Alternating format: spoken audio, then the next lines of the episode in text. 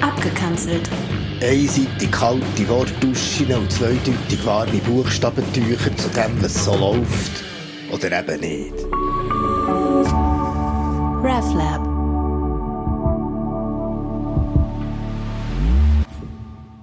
Nicht drüber, nicht drunter, daneben. Die einen sagen, die anderen würden über der Bibel stehen, aber richtig sei es unter, drunter der Bibel sich darauf zu verlassen, wenn man das Richtige sagen will, zum Beispiel wegen dem Sagen für alle Heiratswilligen.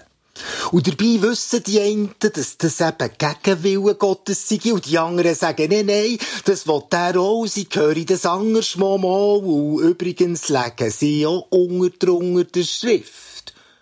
Ja, und beide sagen, sie kennen Gott einfach von einer je anderen Seite und hören darum unterschiedliche Töne eigentlich noch schön. Und gleich.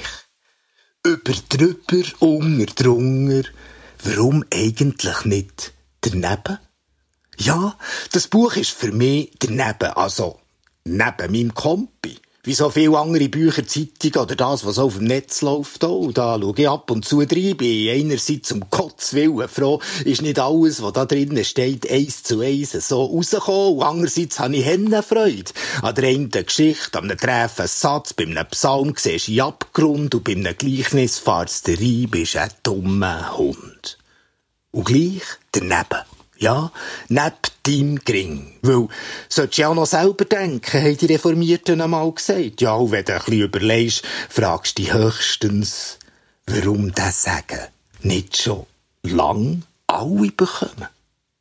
Und schaust daneben jetzt aber auch noch in die Schrift, machst Notizen mit dem Stift und malst so den grossen Bogen. Verantwortung gegenüber Menschen, Viecher und Boden, Go down Moses, Freiheit, Liebe stärker als der Tod dreht, Gerechtigkeit ich und kein Opfer, Frieden und kein Teppichklopfer und Gemeinschaft von allen am Tisch. Ja, so gut ist. Interessant. Von wegen Zeitgeist. Wer ist wem voraus? Kommst du raus? Aber du kannst natürlich schon die beiden Geschichten vornehmen, am Anfang vor der Bibel. Die erste ein cooler Song, Entschuldigung, ein Hymnus, und die andere ein schöner Mythos, entsprechend der Fantasie der Leute so vor zweieinhalb bis dreitausend Jahren. Ein bisschen autoritär, nicht egalitär, so rural und patriarchal. Hier Gott, der nur rhythmisch schritt und schon passiert. Da einer, der ein im Garten spaziert und für Adam und Eva eine Kleiderkollektion kreiert. Hm. Und aus solchen schönen altorientalischen Stories wollen die einen wie die anderen unter Gott rausgehören. Von wegen, ob man alle Heiratswillige dürfen segnen.